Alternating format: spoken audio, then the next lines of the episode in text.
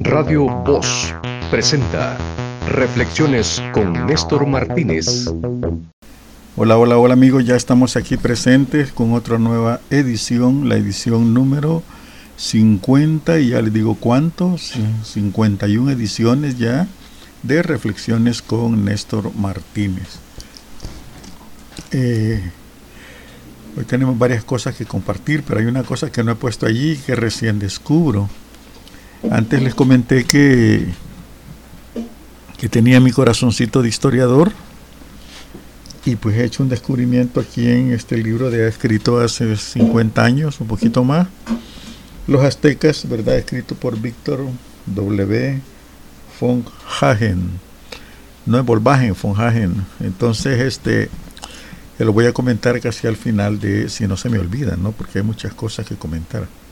Bueno, tenemos de última hora que el, general eh, eh, exministro de Defensa Munguía Payés fue capturado hoy por la noche y los cargos eh, que se le imputan, pues, ¿verdad? Están relacionados al tema de los pandilleros. Así que, este, la fiscalía lo hace, es cosa que no no teníamos este pues donde como, como dice el refrán donde menos espera salta el conejo no digo conejo porque el refrán original dice la liebre pero como por aquí no hay liebre sino que conejo así que pongámosle conejo. Eh, eh, no sé por qué lo capturan Sol dice que por agrupaciones ilícitas no por no sé qué cosas que hizo durante su mandato. Ya vamos a ver de qué se trata todo esto Por aquí me están diciendo que es una cuestión electorera, ¿verdad? Pero vamos a ver, ¿verdad? Pues quieren demostrar que son algo, que son los que mandan, que combaten todo lo del gobierno pasado, en fin, pues eh, vamos a ver.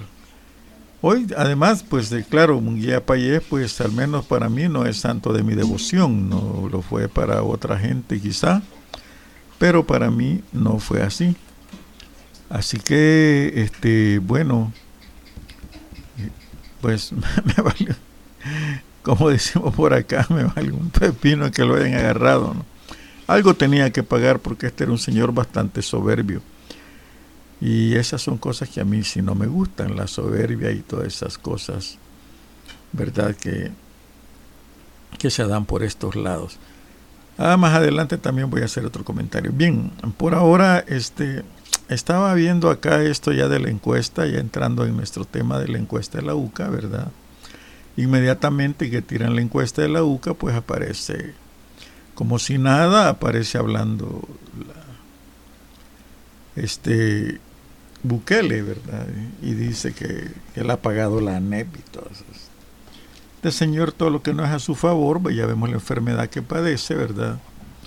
Es algo, pues que no,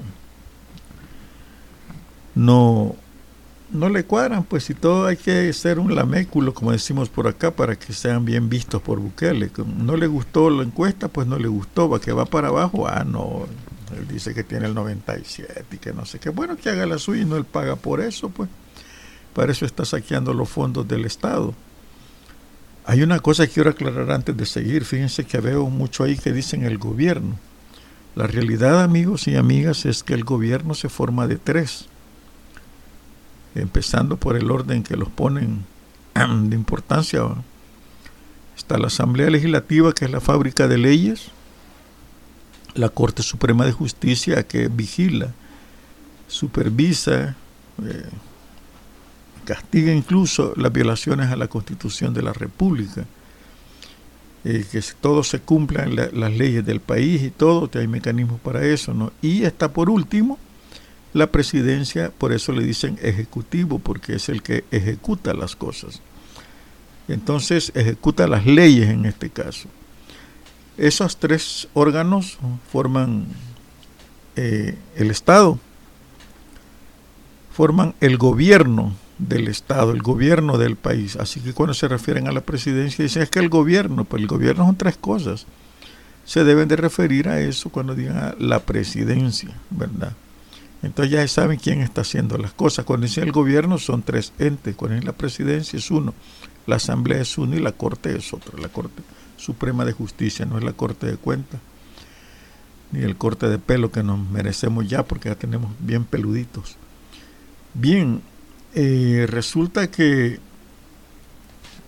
la encuesta tiene varios resultados que le llaman ellos este a descubrimientos, ¿no? Entonces esos eh, descubrimientos son los que estoy buscando, son los que destacan, ¿no? que deben de destacarse.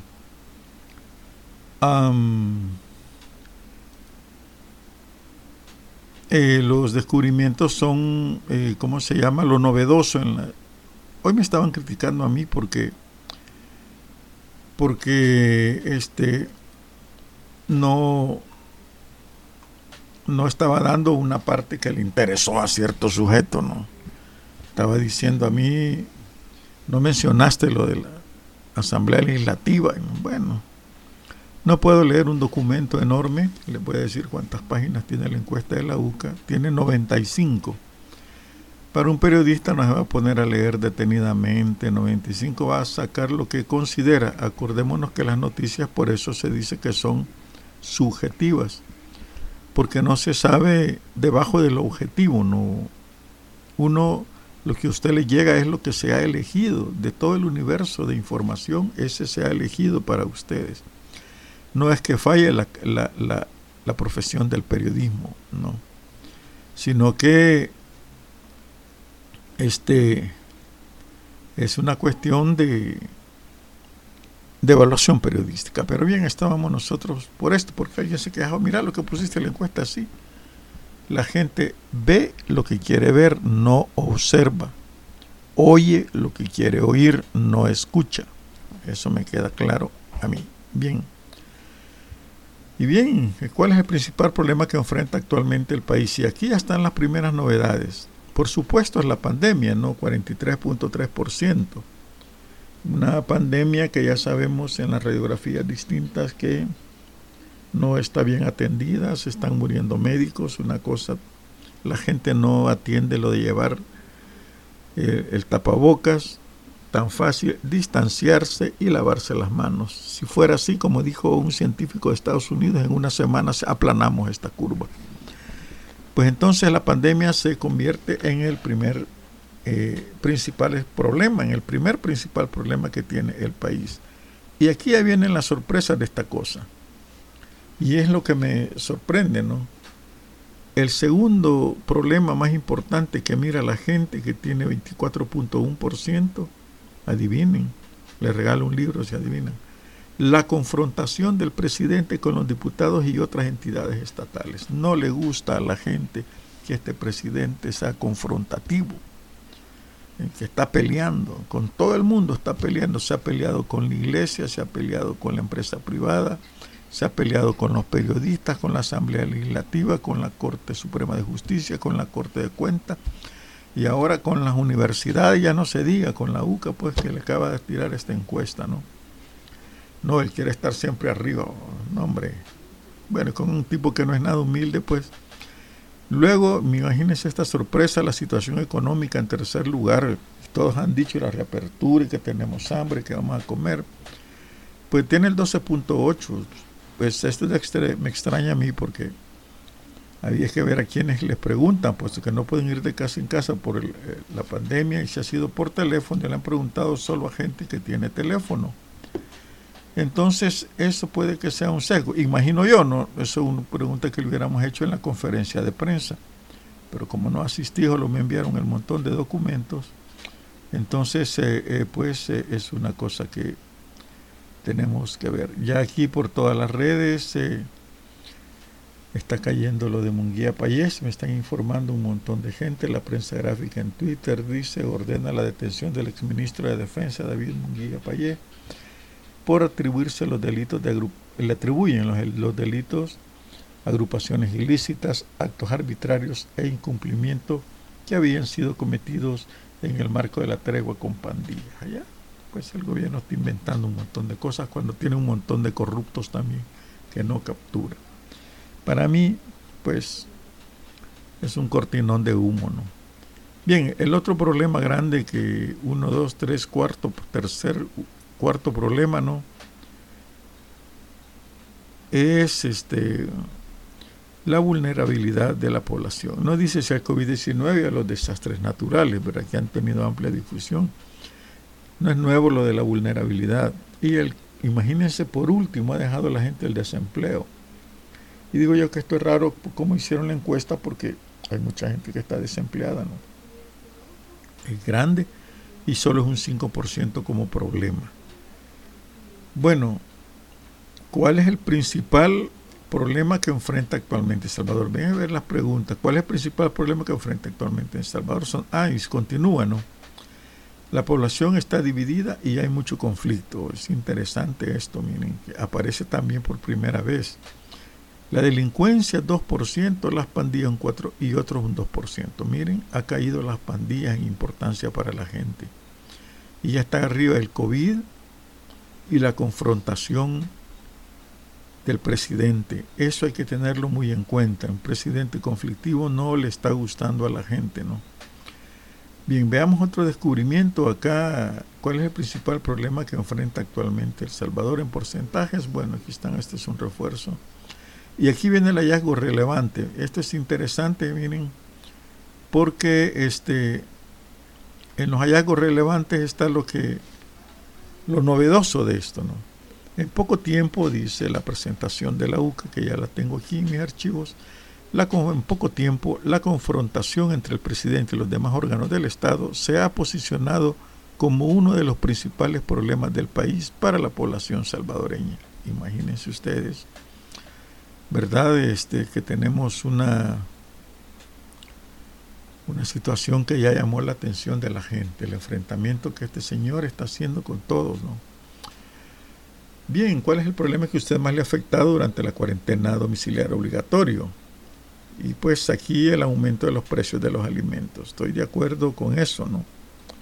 Porque eh, han estado subiendo sin ningún control, ¿verdad? Este señor pues no controla nada ha habido abastecimiento en los mercados y sin embargo los precios han estado subiendo. Y el otro problemita de la cuarentena domiciliaria obligatoria es no poder trabajar. Es el 31.7. En ellos forman el 3,6 y el 65% el aumento de los precios de los alimentos y no poder trabajar. Estas dos suman el 65%. Le agregan el transporte público que tiene el 15%. La falta es bien poquito. ¿ah? Tiene carro la gente, no no tener suficiente dinero para comprar insumos de prevención como mascarillas, alcohol gel, etc. O no encontrar insumos por desabastecimiento 6.9. No tener alimentos 1.5. Suspensión de contrato laboral sin goce de sueldo 1.1 y otros. Así que dice, ¿por qué su economía familiar ha mejorado? porque no ha tenido o ha reducido algunos gastos y ha procurado ahorrar, dice, la gente está ahorrando, ¿no? Porque ha tenido trabajo o mantiene su trabajo. Acordémonos que hay gente que le han pagado su salario, ¿no? Porque ha tenido o aumentado, pese a estar en cuarentena o trabajan desde la casa, ¿no? Porque ha mantenido aumentado sus ingresos, sus ventas se han incrementado. Ah, hay gente que ha tenido negocios, ayuda económica de otras personas, empleados gubernamental y reciben un bono por trabajar con la pandemia, que no se los han dado porque dijo que era negociación. Otros dicen porque recibió el bono de 300. Miren, el 2.5% dice que recibió el bono de 300. Se supone que a todo el mundo le iban a dar. Bueno, a todo el mundo. Pero 4 millones con el 3.5, bueno, ¿Y por qué la, siguiendo con la misma pregunta? Dice porque su economía familiar sigue igual es porque aún tienen trabajo o una fuente de ingresos, 67.5. Bien, ahora bien, ¿por qué su economía familiar ha empeorado? Pues la gente que contestaron así va. Porque una o más personas del hogar no han podido ir a trabajo y han tenido que cerrar su negocio otras. Es el 32.3.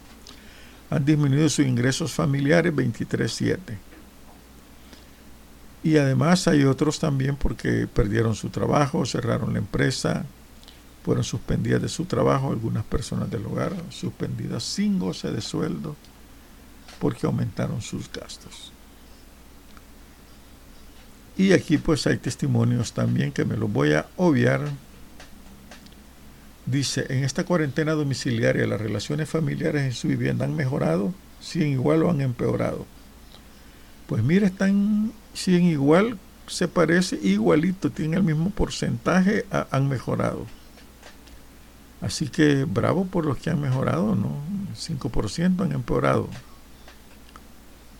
se ha sentido preocupado las reacciones emocionales y rara vez, dice, una o dos veces por semana son los más altos porcentajes. Ha sentido miedo, temor, rara vez, de 42%. Miren que qué valientes somos. Ha sentido desesperación, rara vez un 37,5%. Como que no valió un pepino la pandemia. ¿Qué tanto le ha afectado a su familia la suspensión del servicio de transporte público? Para ir a trabajar, un 38% dice que ha sido afectada para comprar alimentos un 41,5% y para comprar medicinas 44,8%. Ah, no, dicen que nada, perdón, me, me los colores. Para ir a trabajar, mire, la gente no le ha afectado el transporte público, tenemos carro, pues. ¿Qué tanto, o se van caminando si están cerca, no? ¿Qué tanto le ha afectado a su familia la suspensión? También el 46 para recibir atención médica, nada. 47 para trámites bancarios, nada, miren, pues la gente, no, no me digan que están felices con todo. ¿ah?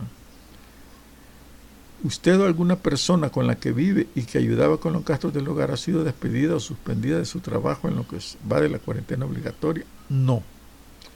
64.4%. Todos han mantenido el empleo. No me vaya a venir Bukele que gracias a él, porque es la empresa privada la que ha mantenido esto y los microempresarios, por supuesto. En lo que va de la cuarentena domiciliar obligatoria, alguna persona de su familia ha sido detenida, enviada a un centro de contención. 97.5 dice que no. En, en lo que va de la cuarentena obligatoria, ¿se han acercado personas solicitando ayuda de dinero para comprar comida o víveres? No. Dicen que no hay gente pidiendo para comida. Pero 32.3 sí dice que sí es bien elevado. Dice, ¿cómo evaluaría la información que ha brindado el gobierno? Dice, por la pandemia. Muy buena, dice. Pues todos hemos estado reclamándolo. Muy mala 9.5, mala 6.5. Buena 23.5. Así que si sumamos haría un 66, 67%, pues dice que está bien informado y ha sido beneficiada en su casa por el bono? No, por el bono de 300 dólares. El 58.9% dice que no. Saber que hicieron ese dinero. Y el 41% dice que sí. Porcentaje, los, los participantes que han sido beneficiados con la entrega de la bolsa no han recibido la bolsa el 63.4% y el 36% dijo que sí. Pucha, faltó un montón. ¿Qué les parecieron las siguientes decisiones por el, del gobierno? Contención. Enviar un centro de contención a personas que presuntamente violaron la cuarentena. Pues el 39% dijo que es muy buena. Extender a 70 días la cuarentena, 41.8% dijo que es muy buena Prohibir la circulación, el 33 digo que está muy buena. Restringir la compra de comida mediante el banco número 47, muy buena. Mire, en una escala, y aquí viene lo más importante, ¿qué nota le daría al gobierno de Nayib Bukele por el manejo que le está dando a la pandemia? 771. Bien baja. ¿Qué tan beneficiado se siente usted con el trabajo del gobierno? 35.7 dijo muy beneficiado. Algo poco o nada. Mire, es bastante alto, ¿no? ¿Cómo evalúa el trabajo de los diputados en este periodo? Muy malo. Salieron malos diputados, mal evaluados, 60.1%. Entre malos suma un 76-75%. No tienen publicidad estos diputados. ¿Qué tanto considera usted que el presidente Nayib Bukele está fomentando el diálogo? Mucho, 38.2, algo, 27.7, nada y poco, una 33. Nivel de urgencia de la apertura económica gradual señalada por el encuestado. Muy urgente. Miren que aquí tampoco algo urgente es el que lleva los más porcentaje más alto. Es decir, como la gente está contenta, pues así como está. Se nos viene otra cuarentena la otra semana, puede ser. ¿Qué tan capaz cree usted que será el gobierno del presidente Bukele de manejar los problemas económicos que tendrá el país? Muy capaz, 50 apenas pasó la nota con 5. Algo tiene un 24, poco, nada capaz. No tiene mucho. Dice que la Asamblea le, ha autorizado al gobierno a gestionar 3 mil millones. ¿Es excesiva esa cantidad? Pues dicen que es adecuada. Cree que el presidente debe presentar un informe, y aquí viene otro lo que ha estado demandando la sociedad, para explicar en qué y cómo se está gastando el dinero para atender a pandemia. Sí. El 72.3% dice que sí. ¿Verdad? que rinda cuentas, pero no quiere rendir cuentas. ¿no? Ya vamos a hablar de eso ahí cuando se han ido a la asamblea. ¿no? Y este lo ponen como hallazgo relevante. Hay una exigencia ciudadana clara al gobierno del presidente Nayib Bukele para que presente un informe detallado donde explique los gastos realizados para atender la pandemia del COVID-19 y cómo evalúa el trabajo realizado por el gobierno durante la emergencia provocada por la tormenta Amanda. Muy bueno, dice. 53.6, apenas pasó la nota. Bueno, dice. ¿Cree usted que el gobierno está haciendo bien las cosas o le está haciendo mal?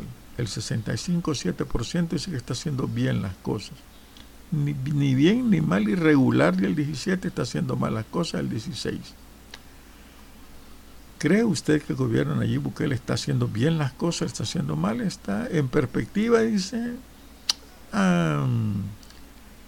está haciendo bien las cosas, 85.2. Pero eso fue el año pasado. Hoy en junio es el 65.7, miren. tiene una diferencia de 20 puntos porcentuales ha bajado el presidente en la evaluación. El porcentaje de personas que piensan que el gobierno de Bukele está haciendo bien las cosas ha experimentado una reducción de 20 puntos entre la medición antes y después. Bueno, ha mejorado. La situación económica sigue igual, dice un 43.5%. Bueno, ha empeorado pues un 21.6%. Ven, cuando se pone en perspectivas, ¿verdad? ¿Cree usted que la situación ha mejorado? Eh, de 53 a 34, agosto, septiembre de 2019 a junio 20, la apreciación está bajando, está aumentando la apreciación de que no, no están bien las cosas. ¿Cree que está cumpliendo con sus promesas de campaña? Dicen que sí, un 51.3 apenitas. Con unas promesas, pero con otras no, el 26.5 no conoce las promesas de campaña, gente que lo está comentando. Y bueno, pero fíjense que tenía 77.8 el año pasado cumpliendo las promesas y ahora tiene 51, hay una diferencia grande. ¿Ha notado algún cambio positivo desde que entró el nuevo gobierno? Pues mire, la gente dice que sí, que yo no lo veo. A ver a quiénes le preguntaron, mano. En fin, el principal logro del, gobierno pues ha sido la baja de los homicidios, 30%. Solo eso, miren, porque el manejo de la pandemia 25, el combate a la delincuencia 15.5. El control territorial 10.1 le dan, miren. La, su popularidad buena imagen 6.9. Mayores demandas 1, bueno. ¿Ha notado un cambio negativo? Sí, 37. El 62.6 dice que no. El principal fracaso, pues la gente dice que ninguno, pero esa no es la mayoría, señores. La mayoría, 36.7, dice es la mala relación con la Asamblea Legislativa, la Sala de lo Constitucional y la Procuraduría de Derechos Humanos. Actúa fuera de los límites que establece la ley. También ha aparecido acá la falta de planificación e improvisación otro fracaso dicen que no le ha gustado a la gente comunicarse, dar órdenes por Twitter prepotencia en la comunicación del presidente y sus funcionarios. Bueno, para el país representa un cambio positivo 73%. En perspectiva, miren, si bien aparece bien evaluado en un 73%, el año pasado tenía 93.3%, ha bajado otros 20. Bueno, el 20 está, está moviéndose. Y este lo, lo, lo ponen como hallazgo relevante. El porcentaje de personas que consideran que el gobierno de Bukele representa un cambio positivo para el país ha experimentado una reducción de 20 puntos. Con la del año pasado y la de ahora, ¿no? ¿Cuál es la tarea en que debe centrarse el gobierno para mejorar el país? Dice, mejorar la economía y reducir la pobreza. Pues ya se la redujo, mano. Muchos funcionarios ya tienen plata ahora. Crear fuentes de empleo, que todos tengan acceso a mejor educación, combatir la delincuencia, mejorar el diálogo, allá aparece largo, ¿no? Y cómo se desempeña Nayib Bukele. Lo evalúan, miren, 55 dice que es muy bueno. Ha bajado, señores. Y aquí está la diferencia, miren. El año pasado, el 2019, tenía 93.4% y ahora lo tiene el 72.7. Ese es un hallazgo relevante. Otros 20 puntos porcentuales. Qué casualidad que todo está dando en 20 mil. O sea que el gobierno en evaluación ha bajado 20 puntos, señores. Entre enero y junio, ¿ha sido usted víctima directa de algún hecho? Sí, solo el 92.6 dice que no. Miren, esto ha bajado bastante, qué bueno, ¿no? ¿Cuál fue el último hecho delincuencial del cual usted fue víctima? Dice robo sin armas, sin agresión, amenaza física, es el que lleva más. Extorsión o renta 25, robo con arma 13. Robo sin arma con agresión 78. Y ahí están los planteamientos. ¿Qué tanto conocimiento tiene de las fases y las medidas de las autoridades en el primer año de marcha del Plan Control Territorial? algún conocimiento, miren, es el 41.8. Los demás, poco conocimiento, mucho y ningún conocimiento. Bien, esos son los puntos relevantes de, la encuesta, ¿no? Y ha mejorado la, la, la imagen de Bukele, sigue igual, dice uno, el 57.3 dice que ha mejorado, dice. Pues el año pasado tenía 81.8 y ahora tiene 57.3%, 27, 20. Unos serán unos 19 y algo porcentuales. Aquí, aquí está, 25 puntos ha perdido Bukele en su imagen, en su presencia. ¿eh? Y hay mucho más, ¿verdad? Hay un montón de datos que ustedes pueden consultar la nota en edición 0.org y bajar tres documentos relacionados a esta encuesta.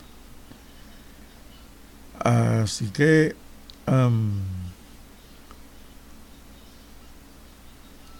ahí tienen ustedes los datos comentados, como dicen ahí. La encuesta fue bien, mantiene siempre su, su, su preponderancia, ¿no? Pero ha bajado. Eso ya le está preocupando porque está ofendiendo a la UCA y ha agarrado a la NEPA, a todos, ¿no? Pues resulta, fíjense ustedes, que en la Asamblea Legislativa están llegando los funcionarios a rendir un informe. Pero miren qué malcriadeza de los funcionarios, ¿no? Es algo que no se esperaba que no, quieren dejar el informe y, tuvo el presidente de la asamblea llamarle la atención a decirle que lo dejaran, porque tienen que dejarlo. Pues unos lo pusieron a leer y quien eh, están exagerando pues los datos, ¿no? La, ministra de Cultura, pucha, como que ha devengado lo puso, pero no es cierto, ¿verdad? Ah, no todos los que estamos en la cuestión de la asamblea no, nos damos cuenta que no, no ha habido mayor cosa, ¿verdad? Bueno, acaba de terminar la sesión de la asamblea, ¿no? Hace un minuto. Pucha, ya es tarde, no, hombre. Y van a hacer, miren, esto es interesante, ¿ve? la asamblea legislativa van a hacer un pronunciamiento público en el marco de la conmemoración del Día del Periodista Salvadoreño.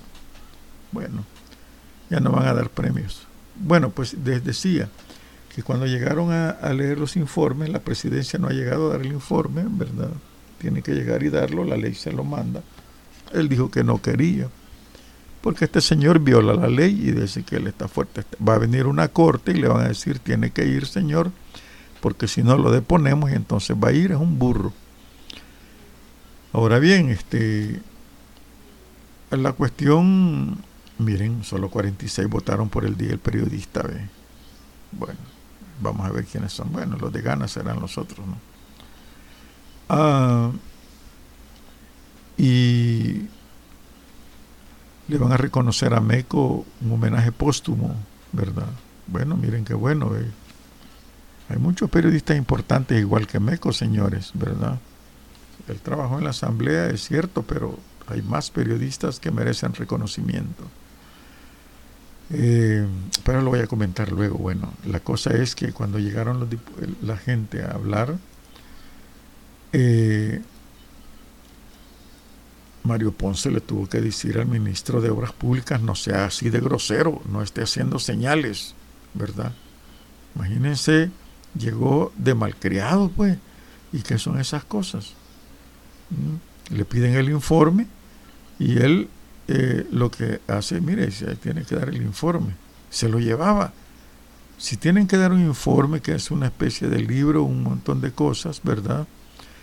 Y él al hacer gestos y señales, le dice el, presidente de la asamblea que, que no sea grosero, como dice, miren, él no tiene que dar nada, dijo, como un vulgar, así les han enseñado, ¿no? Era el que vendía motos, dicen allá en, la, en el negocio de Bukele.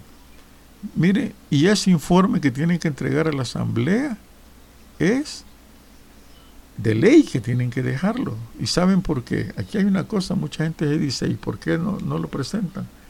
Ah, bueno, es porque, porque tienen que dejarlo, porque es la asamblea la que le autoriza el dinero. Fíjense bien, en el presupuesto le da el dinero. La asamblea lo autoriza, no solo se lo negocia, sino que se lo da. Y al darle el, dinero, eh, la asamblea tiene que decirle, dame el informe anual y tiene que dejar un informe. Y no lo dejan llegan de prepotentes a, una telenovela, dicen. Y buenas noches, dicen. Está claro que este jovencito al frente del Ejecutivo no tiene un verdadero plan para enfrentar la pandemia, la situación económica y social. En menos de tres meses el nivel de pobreza ha vuelto a crecer como nunca antes visto. En las últimas dos décadas son casi 600.000 nuevos pobres bajo la responsabilidad de Bukele. A Bukele le quedó grande la camisa.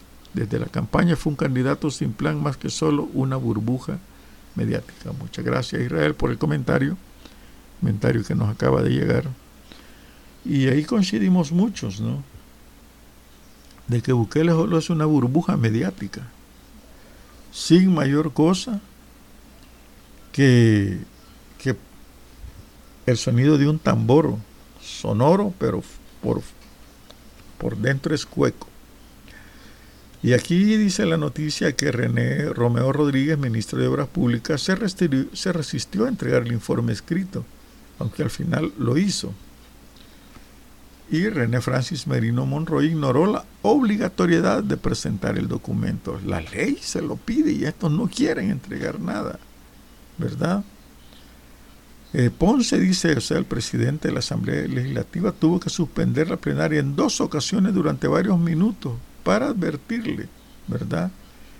Al ministro de Defensa, René Francisco Merino, y al de Obras Públicas, Romeo Ponce, que si no entregaban el documento con el informe, la Asamblea no se daba por recibida de los mismos y estaría incumpliendo con la ley que los obliga a brindar cuentas una vez al año a la Asamblea y presentar personalmente el documento para ser analizado por los diputados.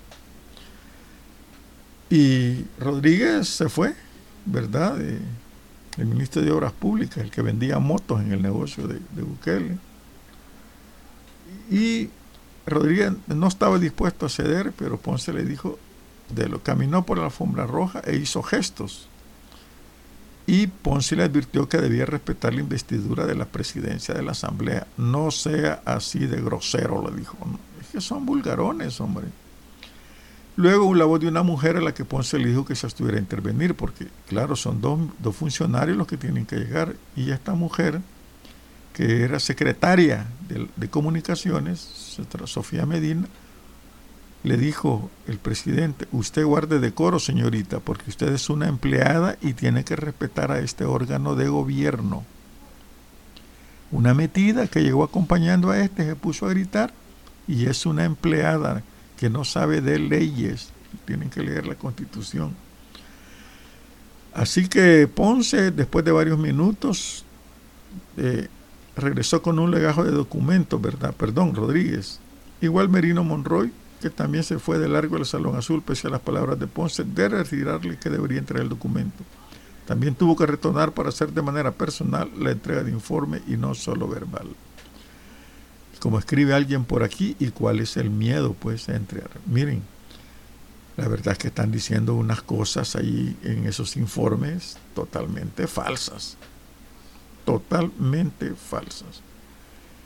Bien, y quiero enviar unos saludos primero a Fidel, que está allá en, en Montreal, ¿no? que nos está escuchando.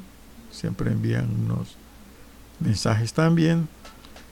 Y este, pues, aquí tenemos otra gente también. estas cosas se pone un montón. A Milton Amaya Rubio, a Trechina Alzheimer Rodríguez es el nombre, dice pues esta señora. Oscar Sánchez, Oscar Mejía, Oscar Mejía, Félix Ruiz, Alirio Montoya, Ana Ramírez, Alexander Ayesta, Roberto Melara, Wilfredo Arriola e Iván Escobar. Un saludo amigos que están escuchando. Pues miren que yo publiqué en, la foto para, para la cuestión de la anunciando el programa de San Salvador Antiguo como era y un montón de esos carros que ya los quisieran los coleccionistas, miren. La plaza que tenía un mosaico también, este el Teatro Nacional con las grandes antenas ahí para la emisión de Radio Nacional, ¿no? Estaban arriba del teatro, ya no están esas enormes antenas. Igual se mira la antena ya de la iglesia catedral que estaba por ahí y el Banco Salvadoreño Antiguo, un edificio hermoso de lujo que quedó muy severamente dañado y ya acostado.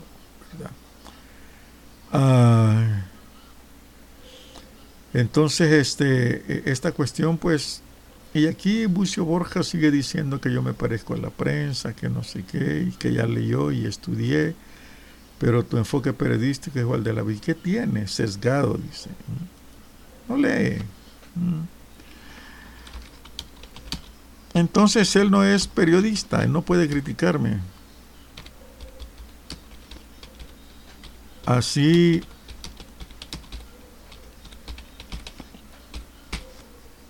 eh, la gente así es, ¿no? Quieren criticar la, la, la, que si coincidimos en algo, bueno, ¿por qué no? Pues, todo, fíjense bien que yo escribí esta nota rápido en el momento que supe, puse la nota al mediodía la prensa lo destacó y el de hoy lo han destacado en sus redes y coincidimos en lo mismo.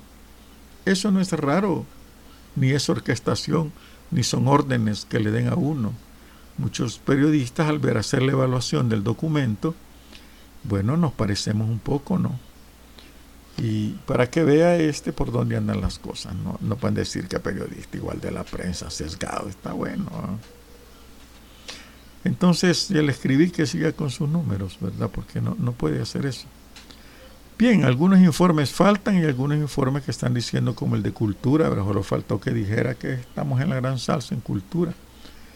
Y están destacando cosas que no hemos visto, cosas que no son, cosas que quizás están en sus mentes de decir por venir o les han hecho el informe para que solo lo lean.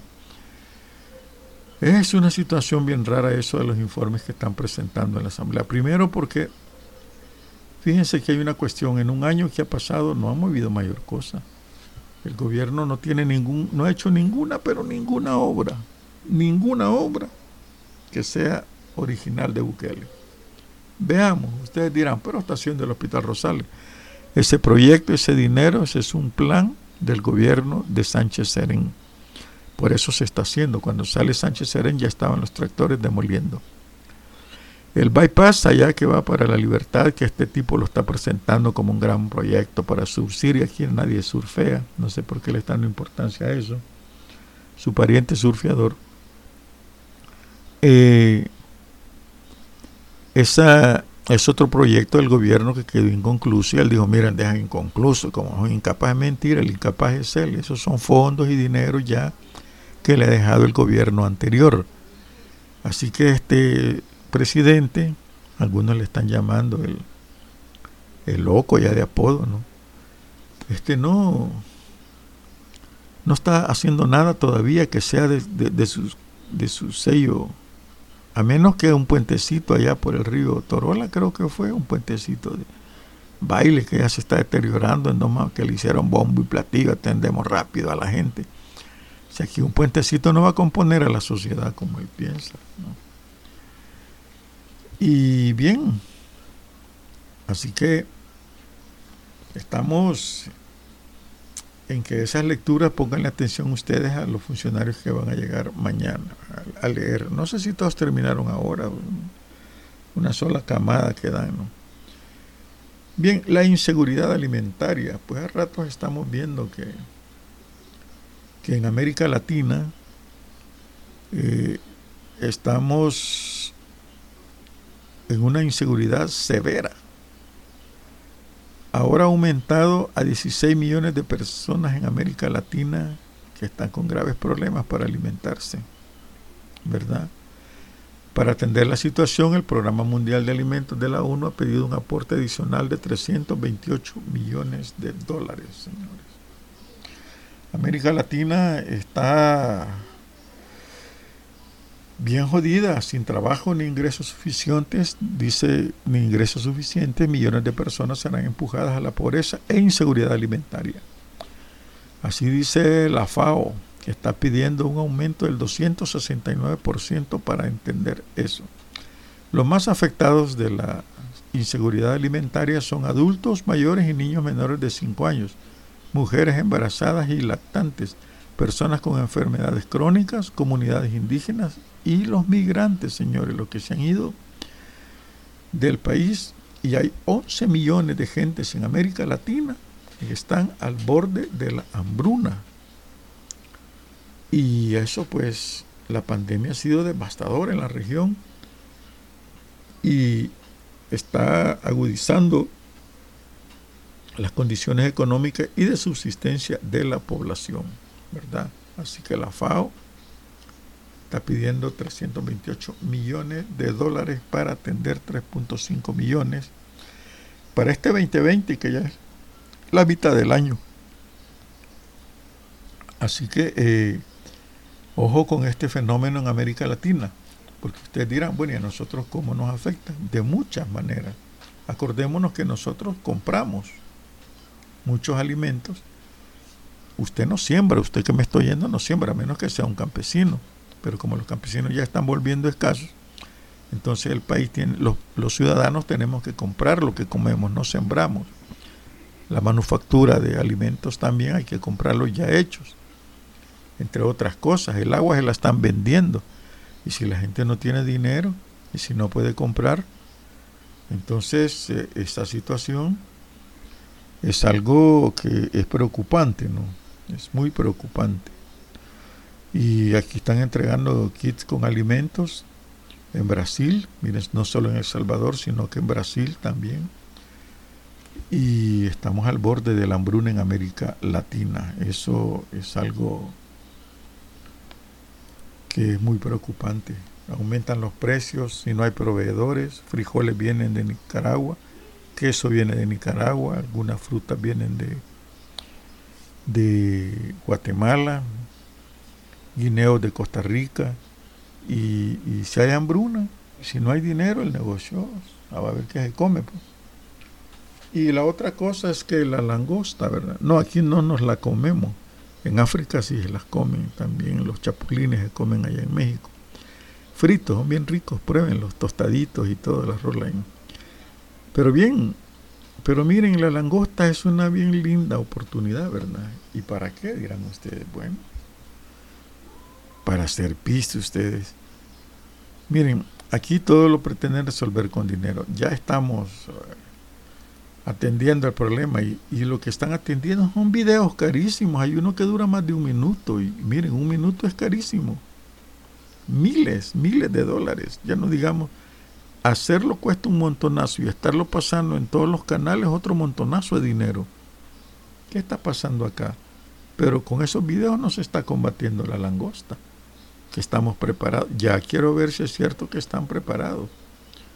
Porque si le llegan a rociar insecticida a la langosta, no solo se van a pasear en los cultivos igual que la langosta, porque con insecticida nadie va a querer sembrar o comer, ¿verdad?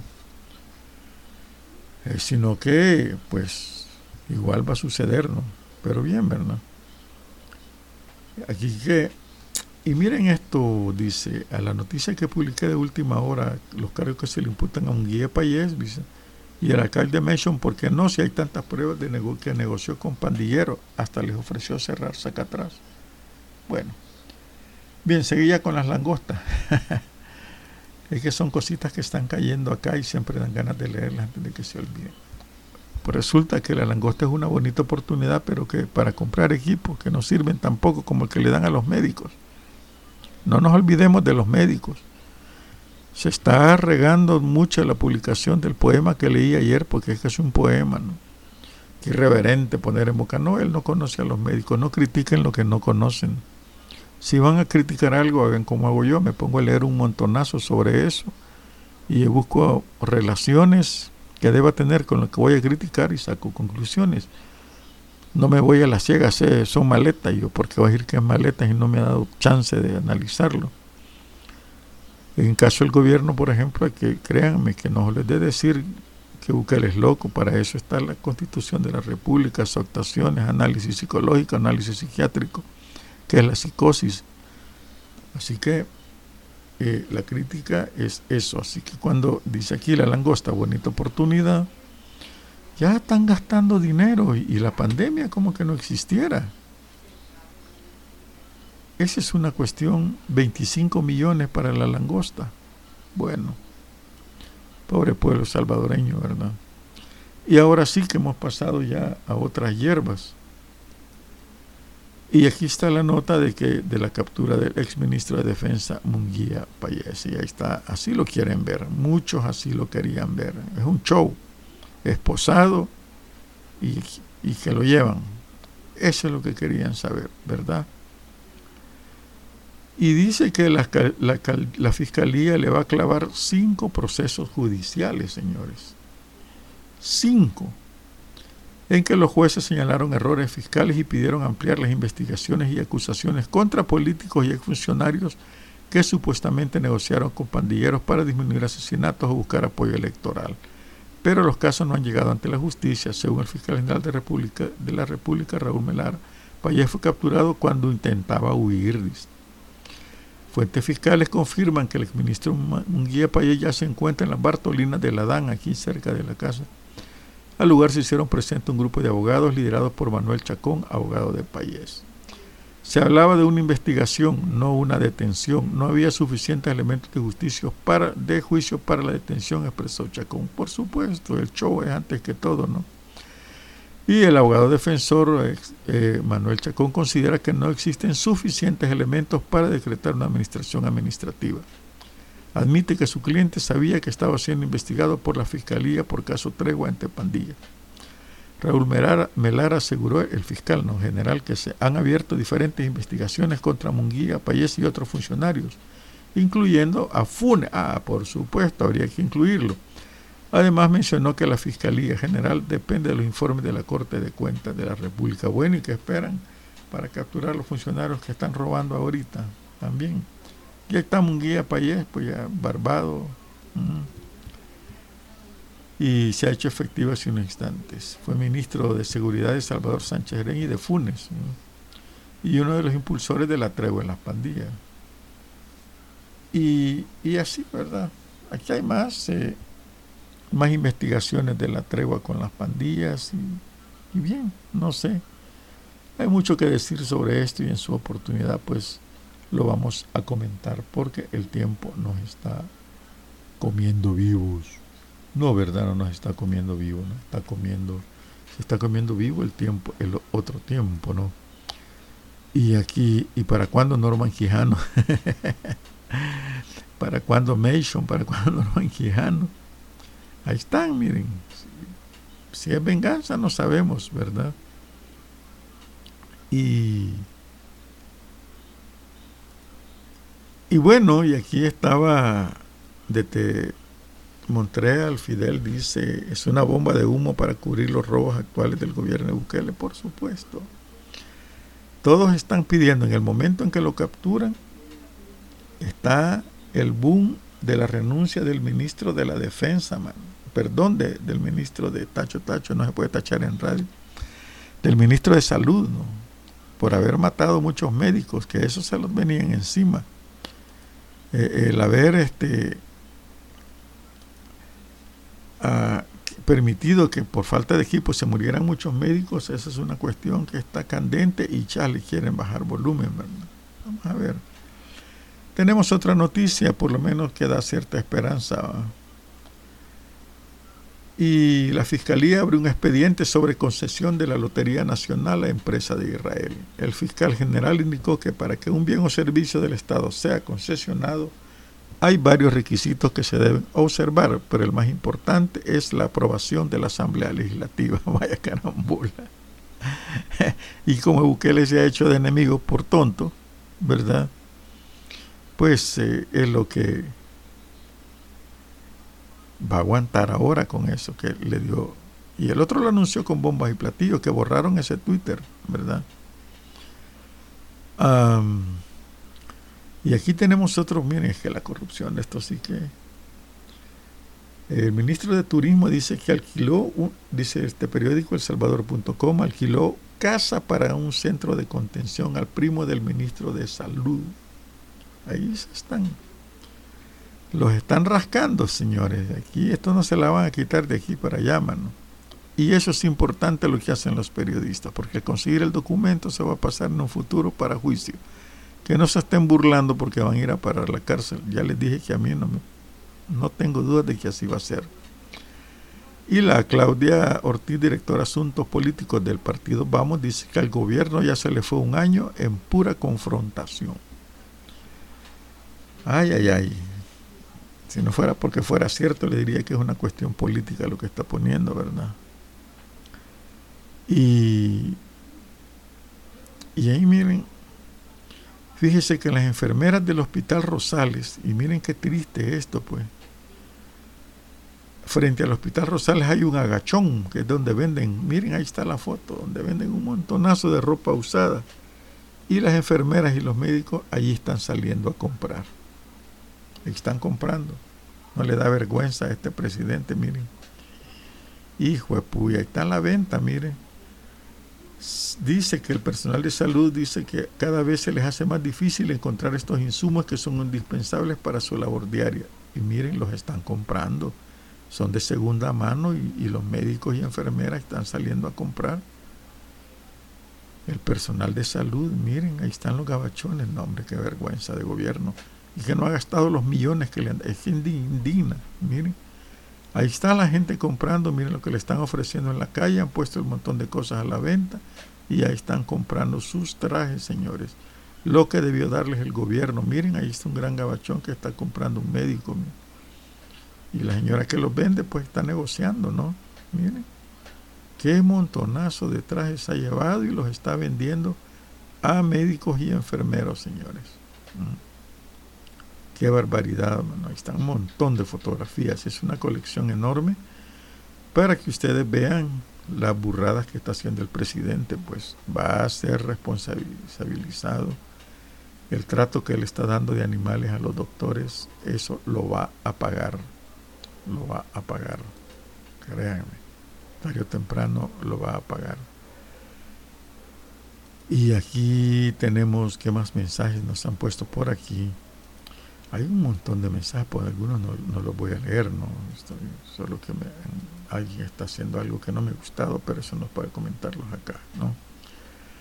Ah, me gustó el artículo que publicó Edición Cero, eh, el, el, columnista y Ferrer Álvaro Darío, Darío Lara, sobre Maferrer y los odios.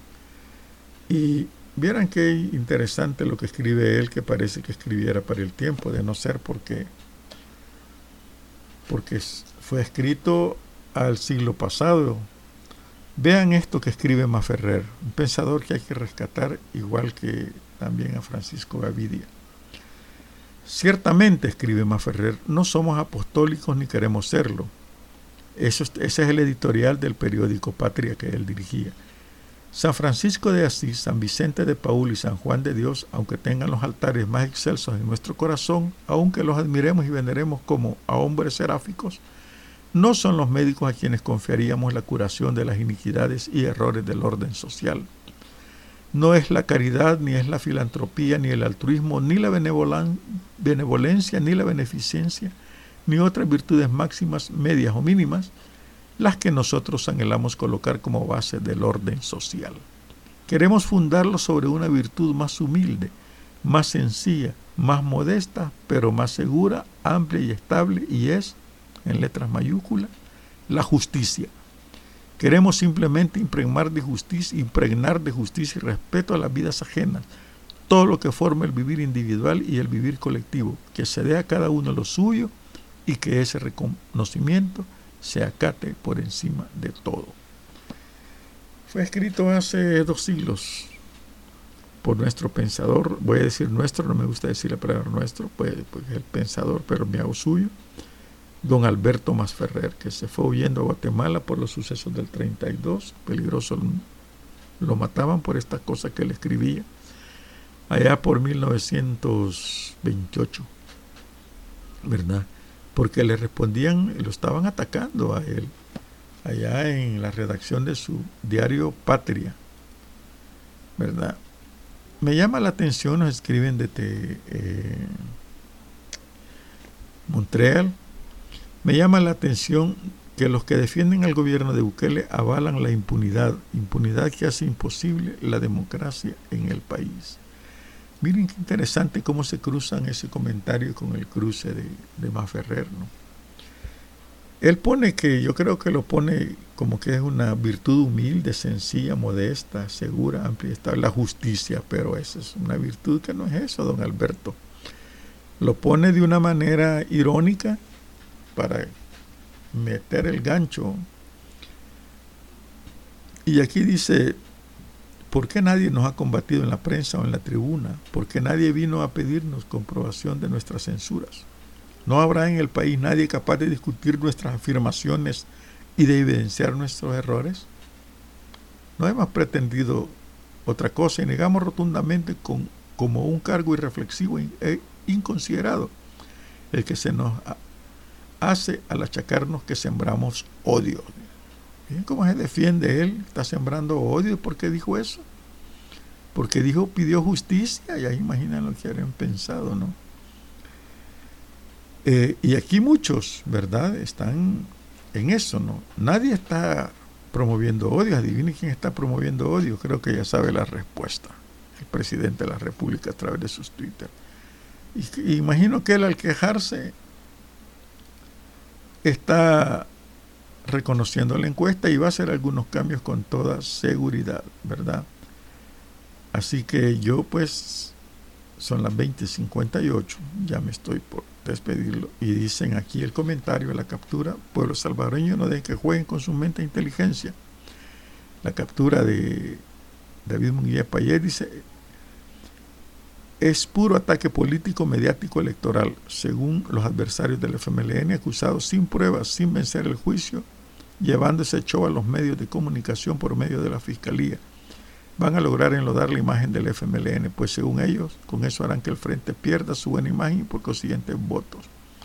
Acordémonos que el Bukele va cayendo, ¿verdad? Y si cae él, va a caer su partido también. Además, acordémonos que en qué momento lo capturan, cuando están arreciando las denuncias del partido que ha cometido corrupción, eh, perdón, ha alterado resultados, ha habido mal manejo en las elecciones del partido Nuevas Ideas. Así que este es una cuestión digna de verse lo que están haciendo y todo lo que están tramando estos babosos aquí. En fin, no olviden, amigos míos, ¿verdad? Eh, descubrir el, el lado verde de su vida y nos vamos a ir escuchando para mañana, viernes, caramba, sí que se ve el tiempo, man. Bien, miren, el sábado les quiero hacer un anuncio. El sábado vamos a estar, eh, como yo soy moderador de un programa de La Plática, somos dos, Luis Bernal y René Ortiz. Vamos a tener una invitada de lujo, que es Nadia Medrano, politóloga. Es licenciada en ciencias políticas, no es politólogo, no me gusta. Experta en política, vamos a hacer un análisis, una radiografía de la política en el país, de los últimos sucesos, de las encuestas, etcétera, etcétera. Ustedes pueden buscarlo en Facebook, la Platic, Platic-K, la plática con K al final, una K, la plática. Y pues el sábado a las 6 de la tarde estaremos volando lengua, como decimos, no podemos hacer otra cosa, ¿no? Y eh, cuídense mucho. Eso es lo más. Y miren que de bruto, fíjense que la brutalidad existe acá. ¿Por qué no me voy? ¿Por qué sigo hablando? Porque cerré un archivo que iba a poner. Hasta el próximo programa. Radio Post presentó Reflexiones con Néstor Martínez. Escúchelo de lunes a viernes a las 8 de la noche, hora El Salvador.